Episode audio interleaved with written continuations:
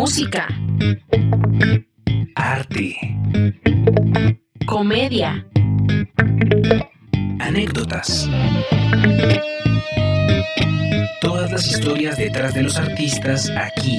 En 30 minutos en el backstage.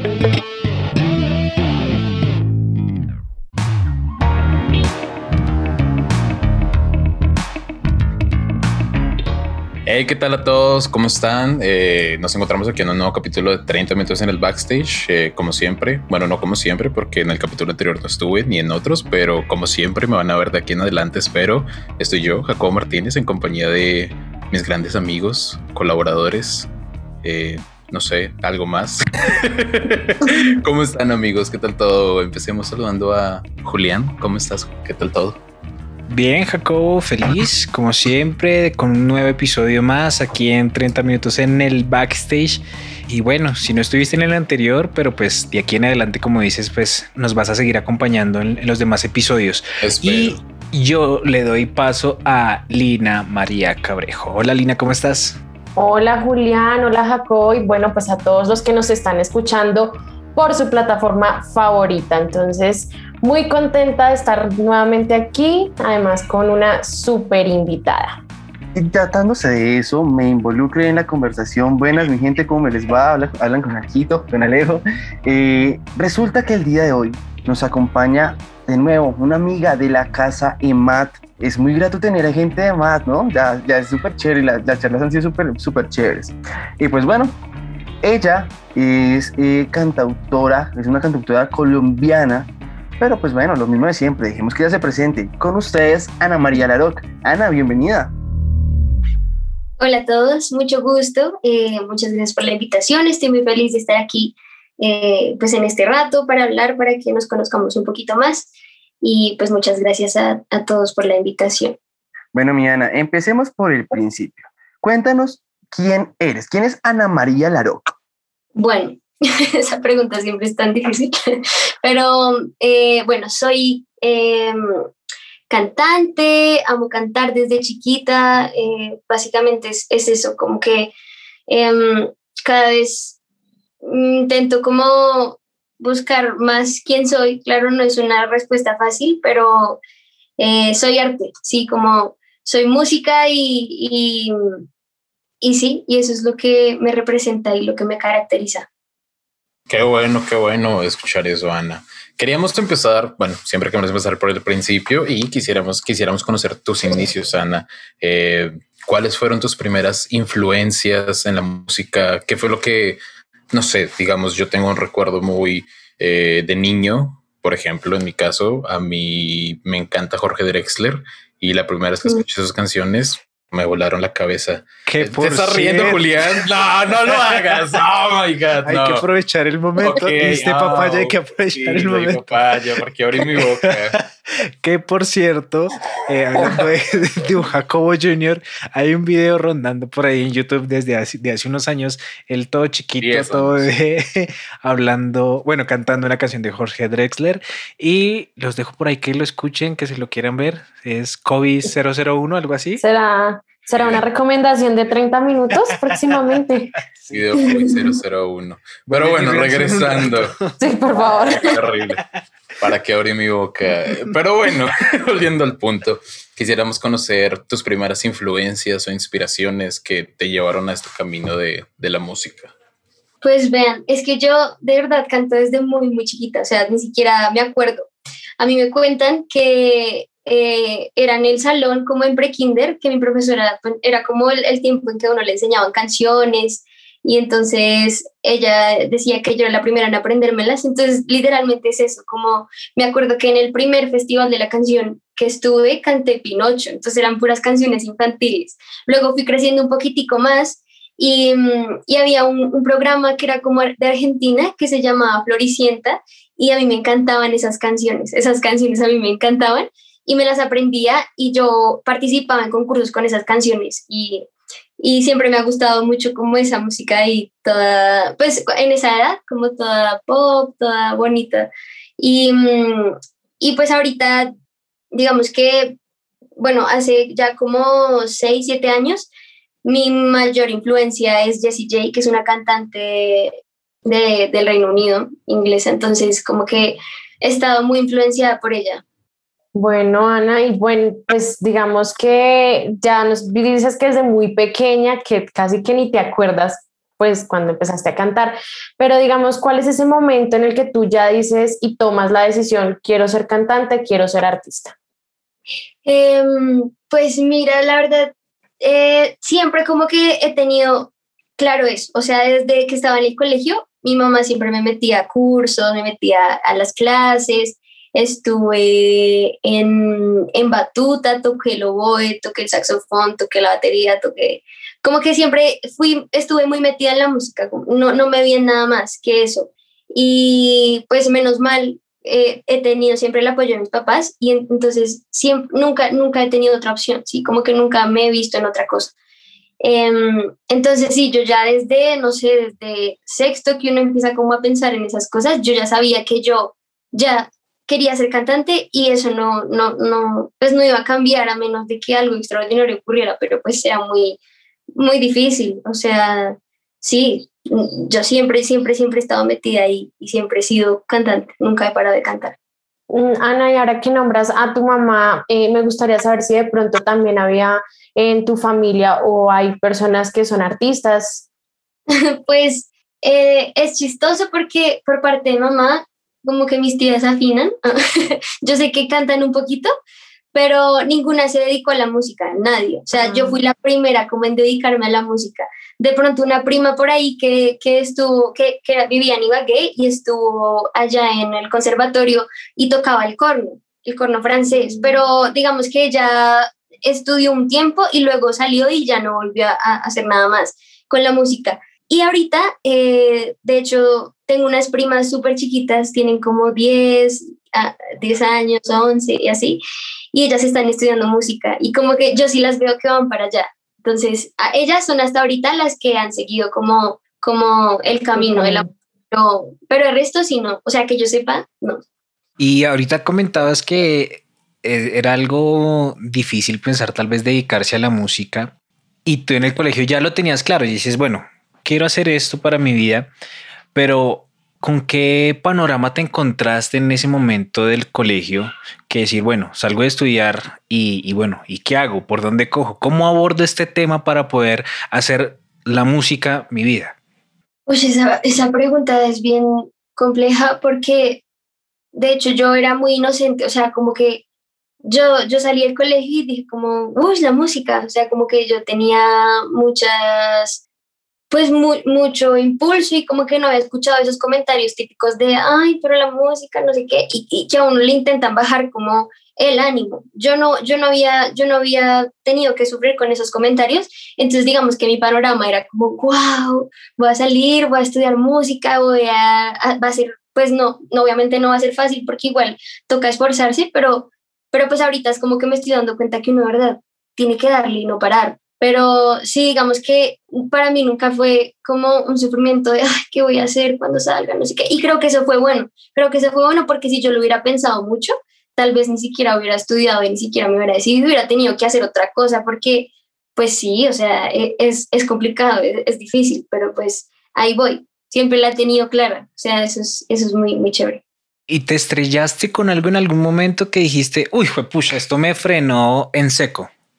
Pero yo creo que, o sea, sí, pero creo que fue como en el 2019, o sea, fue hace nada, porque es que yo salí del colegio y en esa época, bueno, de pronto ahorita vamos a hablar un poquito más de eso, pero yo en el 2016 salí del colegio y en ese año fue que yo participé en La Voz. Entonces ahí me gané, como que la plataforma fue súper buena, entonces yo crecí un montón. Y entonces yo salí y ya tenía pues personas que me seguían, ya tenía ahí como, si me entiendes, y salían cosas, entonces yo no lo veía. Yo creo que también eso ayudó a que yo no lo viera tan difícil.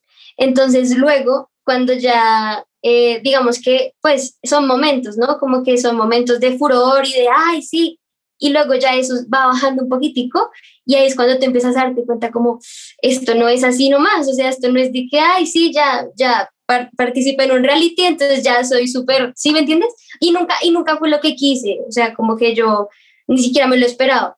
Pero, pero sí, o sea, ese, ese fue un golpe súper duro. Cuando ya empecé como con mi proyecto musical, a darme cuenta que, uff, requiere mucho esfuerzo.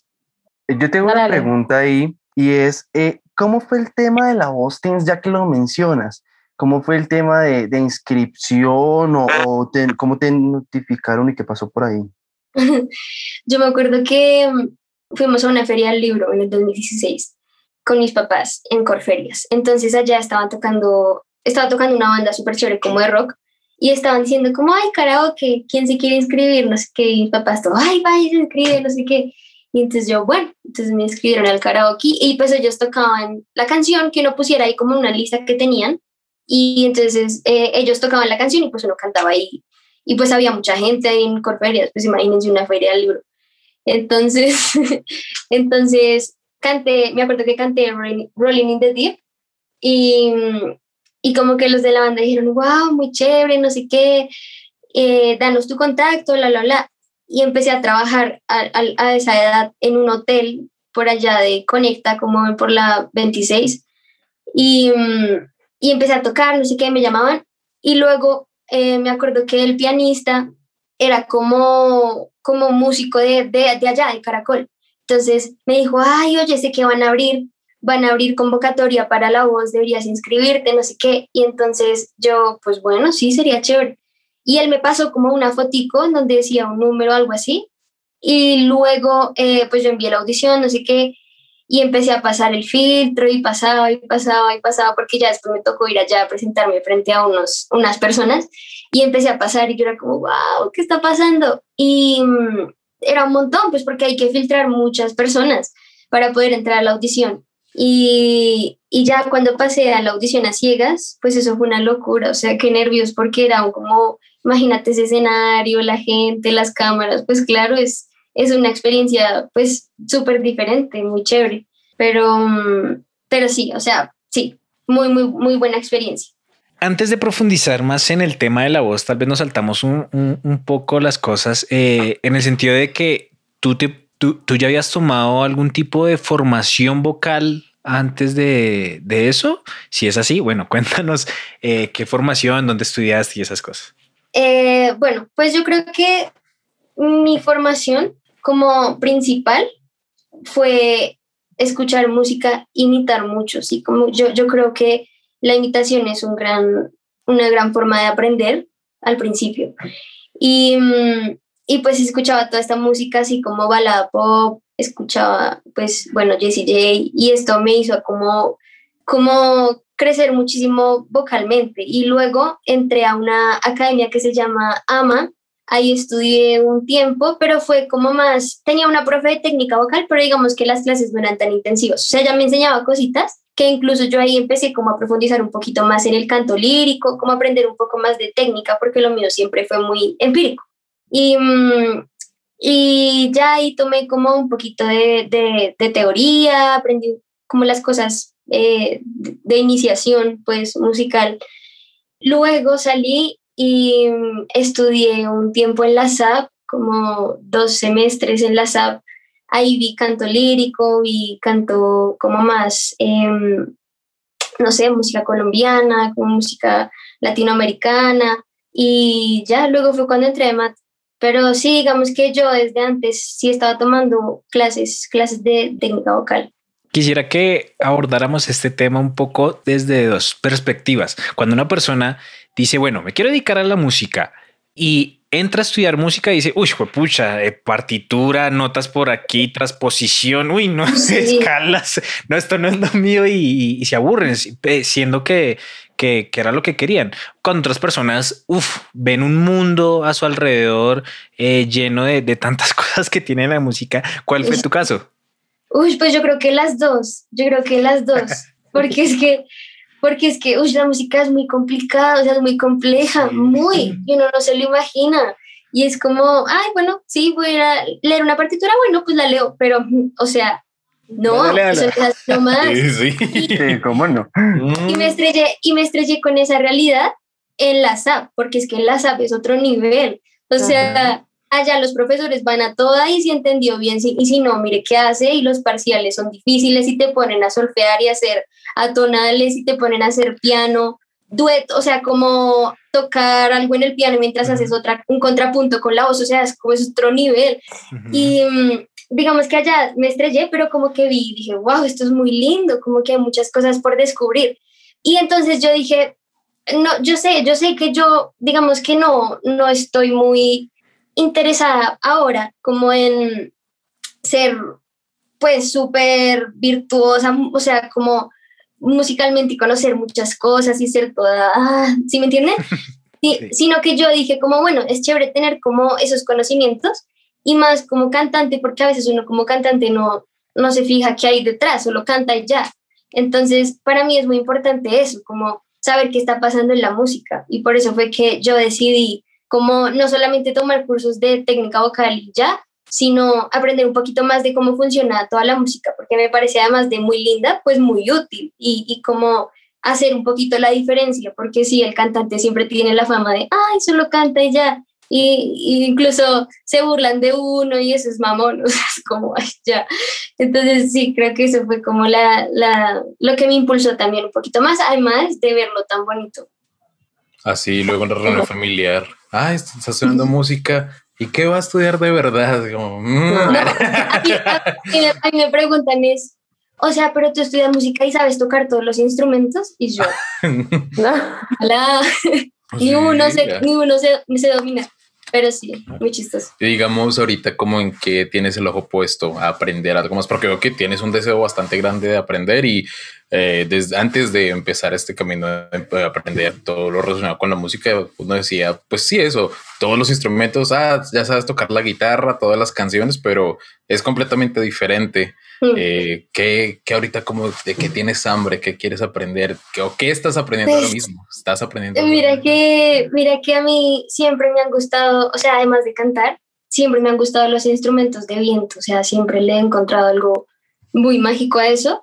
Y como, como les decía, pues toqué un tiempo el oboe cuando tenía como 12 años y me encantó ese instrumento muy lindo, pero era muy chiquita y siento que no lo aproveché bien. Y en el colegio toqué el saxofón, entonces a mí el saxofón alto siempre me ha encantado. Me, fascina su sonido, me fascina como su forma. Y de hecho, em, hace poquito mi mamá, mi mamá compró un saxofón de una prima porque se iba del país, entonces como que estaba viendo sus cosas y lo compró y lo tengo aquí y a veces lo cojo. Como que es difícil tener la, la, disciplina porque igual para un instrumento tienes que dedicarle mucho tiempo, o sea, mucho, yo creo que todo el tiempo. Y pues es difícil porque yo tengo que hacer otras cosas, pero en algún punto quisiera como, no sé, dedicarle todo, todo. De hecho, estaba estudiando en con el profesor, ¿cómo se llama? William, pero pasó la pandemia y como que todo, no he terminado, tengo unos cursos ahí pendientes, pero me encanta. A mí me gustan mucho los instrumentos de viento y el saxofón en especial. Yo creo que todos tenemos un instrumento de viento ahí guardado, o sea, todos tenemos ese anhelo. Yo ahí tengo guardado una trompeta que la cada vez que puedo. Y es que, yo no sé, algo, coincido con, con Ana y algo de magia, ¿sabes? Me tiene una magia increíble. Pero bueno, sigamos. sí, tiene el kazoo. ah, sí, yo, yo el kazoo y una armónica para cuando me metan preso. Ana, bueno, ya que llevas, digamos, un tiempo y una trayectoria en lo que nos has venido contando, ¿qué es para ti o qué sientes que es lo más difícil, eh, pues, de ser cantante? Uf, yo creo que, como todo, la comparación. Yo creo que la comparación es lo más complicado que yo en mi caso tengo, porque uno lucha mucho contra eso y así como que uno pelee y pelee siempre es una batalla que uno, ay, es muy difícil ganarla, la comparación y de no, de no darse cuenta que lo que uno tiene es más que suficiente para lograr lo que uno mismo quiere y lo que uno quiere ser. Entonces, creo que el año pasado sufrí mucho, mucho con eso, como que sí, fue muy feo, pero ahorita he estado aprendiendo como a, a amar mi voz, o sea, es que es eso, como amar el instrumento que uno tiene, porque es único. Entonces, eh, sí, yo creo que es lo más difícil. Yo creo que es lo más difícil y es lo más difícil también de admitir algunas veces. Hablando de tal vez qué tan difícil es, ser cantante, para unas personas el ser cantante se ve mucho por el lado del talento o que dicen, uy, es que esa persona nació con severa voz y yo nací con, con una voz bien horrible y no afino y ni, nada. Entonces, esas personas, o bueno, ¿tú cómo lo ves? ¿Un cantante nace o se hace?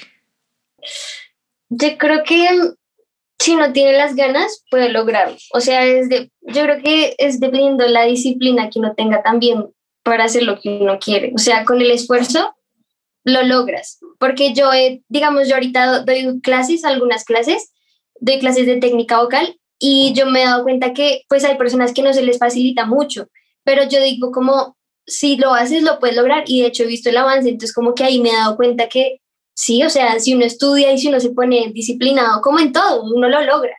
Em, yo creo que a mí, pues es que sí, yo como les digo, desde chiquita, o sea, yo ni siquiera me acuerdo cuando empecé a cantar, pero es que yo siempre he tenido algo súper raro, que tengo como, no sé, como que yo, no sé, como que tengo buen oído. Ah. No sé, es raro. ¿Qué, qué, qué, qué, Nada, un chiste muy malo que dije. Seis dedos. perdón, perdón, dañé la magia. Ya, perdón, ya. No se va a el programa. Bueno, vamos a Ay, perdón, no lo puedo evitar cuando digo tengo algo muy raro y yo, seis dedos. Bueno, ya, ya, continúen. Perdón, ya me callo. tranquilo, tranquilo. Entonces, pues no, sí, en conclusión, creo que no sé, se hace, se nace. Ah. no sé. Sí, o sea, la disciplina es el, al maestro, o sea, sí, no sé. Talento sin disciplina no es nada. Exacto, sí, esa es la conclusión. Bueno, yo quisiera que nos regalaras, Ana, algunos consejos para cantantes en general, no solo principiantes, sino para, para, para cantantes en general. ¿Qué consejos tú les darías? ¿Qué consejos? A ver, em, cuidarse mucho, cuidarse mucho. Eh, técnicamente calentar, calentar antes de cantar, estirar, relajarse, em, tomar agua, hidratarse y mm, a nivel como reflexivo un poco, diría que a veces es muy difícil lograr tener seguridad de uno mismo, pero es como eso, trabajar, trabajar mucho, mucho en la seguridad, en que lo que decía ahorita, que, que mi voz es única y, y la debo potenciar al máximo. Entonces, como nunca dejar de creer en lo que uno puede hacer y estudiar, tener mucha disciplina, mm, no parar de cantar en cualquier momento que uno esté por ahí, como estudiar cualquier cosa, eso hace que uno avance mucho. Y ya ir, no sé, al médico, hacerse exámenes de vez en cuando. Eh, sí, no sé. ya que mencionas el cuidado, eh, bueno, yo hace un tiempo tomé unas clases de canto Mm. Esa Pero perdió la plata. Perdió la plata y aquí haciendo un podcast. Eh, bueno, la profesora eh, comentaba el tema de, de, sí, de los calentamientos y eso, pero que también hay alimentos que, que te hacen daño o como que también te sirven, te ayudan. ¿Cuáles son esos que, que dices, bueno, los debo evitar y otros eh, debo usarte? los lácteos los debo evitar al máximo. Yo creo que todos porque es que lácteo tiene como una babita, no sé, que queda como pegada acá este, esta parte, y eso hace que, no sé, como que se reseque y uno empieza a sentir como, como esa, esa carraspera, y eso es súper malo, hacer eso es muy malo. Entonces, sí, yo creo que recomiendo no tomar leche, ni comer queso, ni nada de eso, al menos antes de cantar, por ahí dos horas. Y eso también es como no comer nada dos horas antes de cantar porque es que siempre queda como la molestia ahí. No sé qué otras cosas, de pronto falta que le salga por ahí un la canción. Ay, no, qué Uy, no. Puede pasar, ¿no? Y de hecho, a veces me ha pasado que, digamos... ¿Qué? Eh, ah. No. no, no. Sé que hasta el del audio, uy, empanada. no, ojalá nunca me pase eso, qué asco. No, me refiero como a que, digamos, tengo como alguna grabación o algo así, o tengo que cantar, y justo antes almuerzo, no, o sea, es como, no, la embarré, porque no se puede, o sea, uno empieza a sentir como malestar. Como el reflujo, y Sí, ah, bueno, es que yo tengo un poco, yo sufro un poquito de reflujo, entonces creo que eso me afecta aún más. Mm, y, y siempre recomiendan como dos horas antes de cantar, pues como comer y ya no comer nada más, solo hidratarse. Y también evitar como bebidas muy calientes, muy frías, como siempre en el punto medio.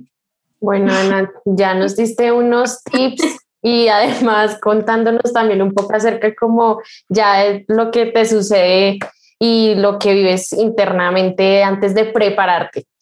Bueno, em, Ana, cuéntanos un poco, ya como para ir cerrando este primer capítulo, eh, esas decisiones de pronto algunas difíciles que has tenido que tomar durante esta trayectoria. De pronto no ha sido fácil como decir, hay muchas personas que se les dificulta decir no o se les dificulta decir sí o bueno. Entonces cuéntanos un poquito acerca de ese tipo de decisiones que has tenido que tomar. Creo que hace poquito eh, tuve que tomar una. Es que igual para mí, a mí me cuesta mucho tomar decisiones. O sea, siempre es difícil como decir no decir sí, ¿sí me entienden? A veces es más difícil decir no. Y entonces, eh, aquí entre nos, estaba como muy ahogada con muchas cosas porque antes estaba trabajando con una agencia de management y mm, estábamos fluyendo muy chévere, como que el trabajo siempre fue muy lindo, pero hubo un momento en que todo, en que nosotros, o sea, ellos y yo sabíamos que ya no, ya no queríamos, como que ya no, ya no se podía dar más, como que hasta ahí había llegado, eh, hasta ahí era donde más se podía hacer en el ciclo, pues como en la etapa. Y yo no, yo ya sabía, pero como que no, no era capaz y como que yo me sentía súper atada y, y todo el tiempo, pues yo soy muy sensible, entonces eh, estaba triste, todo el tiempo estaba estresada. Y este principio de año fue súper duro, pero fue como liberador porque creo que nos estábamos atando mucho, como ellos y yo, como que nos teníamos ahí, no sé, una vaina rara. Y de hecho ahorita eh, hablamos y fue como, listo, pues dejemos aquí contándoles el chisme. Tranquila, tú sigue, tú sigue. Sí. Pero a la final quedamos súper bien. Y de hecho ahorita que ya no estamos así como con contrato y demás, han pasado cosas chéveres con ellos. Y ha sido como nosotros te apoyamos, no sé qué.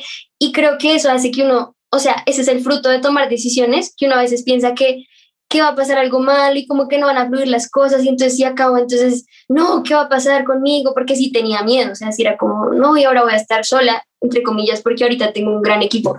Pero sí, después me di cuenta que no, como que uno toma y la vida va fluyendo y va cogiendo como su camino y va mostrando qué más cosas pueden salir. Y han pasado cosas bonitas y de hecho hay proyectos como que están ahí por parte de ellos que pues están muy chéveres. Entonces estoy ahí como feliz y me siento más tranquila sí, porque estaba súper...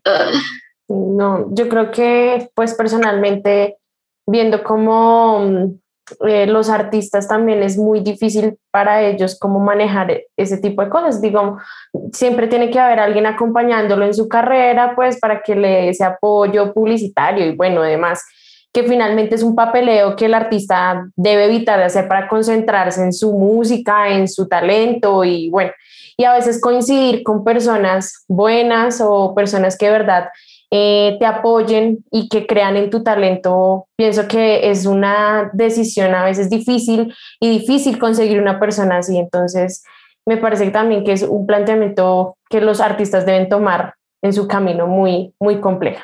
Y yo creo que, o sea, ellos, ellos, ellos, ellos, yo los quiero mucho, o sea, como que me apoyaron mucho siempre y como que fueron eh, muy entregados, no sé qué, pero sí, hasta ahí como que llegó el proceso y de hecho ahorita eh, yo digo como qué bonito que el equipo de uno sean sus mismos amigos, como la gente con la que uno está creciendo. Entonces, como apoyarnos todos. Eh, y por ejemplo, Juanita hace parte de, mi equipo y es como un gran apoyo. Diana y Natalia, que, que ya son Moni, Monía, Memofonic, que tienen un estudio súper chévere y ellas están ahí como súper firmes y todos nos estamos apoyando. Entonces, no solamente como que trabajamos para el proyecto de Ana María, sino trabajamos para el proyecto de Juanita, trabajamos para el proyecto de eh, Monía. Si me entiendes, como que es un colectivo ahí apoyándonos todas, invitamos gente linda, invitamos a Mayra, invitamos a Laura, invitamos a... Sí, entonces como siempre que estemos rodeados de, de eso, como de amistades y, y que así todos crezcamos. Creo que ese es el éxito, porque uno, no, uno nunca va a poder solo, o sea, uno necesita de la gente, de la gente. Y eso, eso lo he aprendido en este momento y como que me siento muy feliz de, de tenerlas. Oye, pero ¿qué es? ¿Es un team, un dream team? Ese que es, que es como, wow, está, estamos hablando de, de, gente que tiene mucho que aportar a nivel musical y que tiene mucho talento. Pero bueno, Ana, para cerrar, quisiera que eh, nos comentes acerca de tu primer sencillo. Haznos una introducción Y pues bueno, nos vamos con ese primer sencillo y cerramos aquí. Listo. Pues mi primer sencillo es Así, lo lancé en el 2019, como en la mitad de año creo, bueno, no me acuerdo. Eh, es una canción que escribí con Jonah Camacho, que es un artista súper, súper talentoso. Y pues fue una experiencia bien rara, porque yo nunca había escrito una canción con alguien más y a él no lo conocía. O sea, fue como, quiero escribir una canción con Jonah? Bueno, contactemos a Jonah y hagamos una canción. Entonces es súper raro, porque para eso a veces uno tiene que tener cierta conexión, pero fue un reto y, y salió una canción muy, pues salió esa canción que a mí me gusta mucho, que es bien, bien como experimental y bien diferente a lo que he ido encontrando ahora, pero es muy importante, pues porque es lo primero que lancé.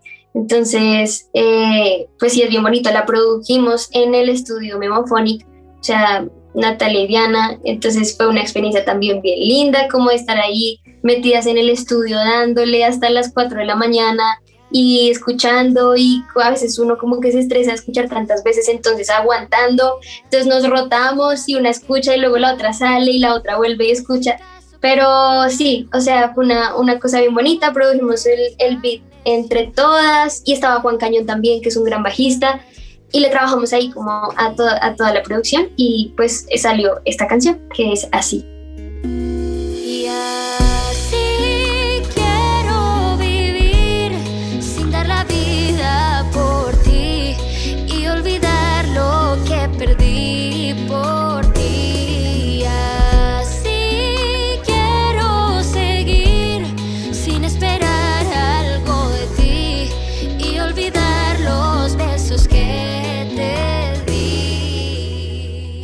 Bueno amigos, no siendo más, nos despedimos y recuerden que en el próximo episodio entraremos de nuevo al backstage de Ana María Laroc y pues bueno, estaremos hablando de un montón de cosas más, así que no se lo pierdan. Chao pues.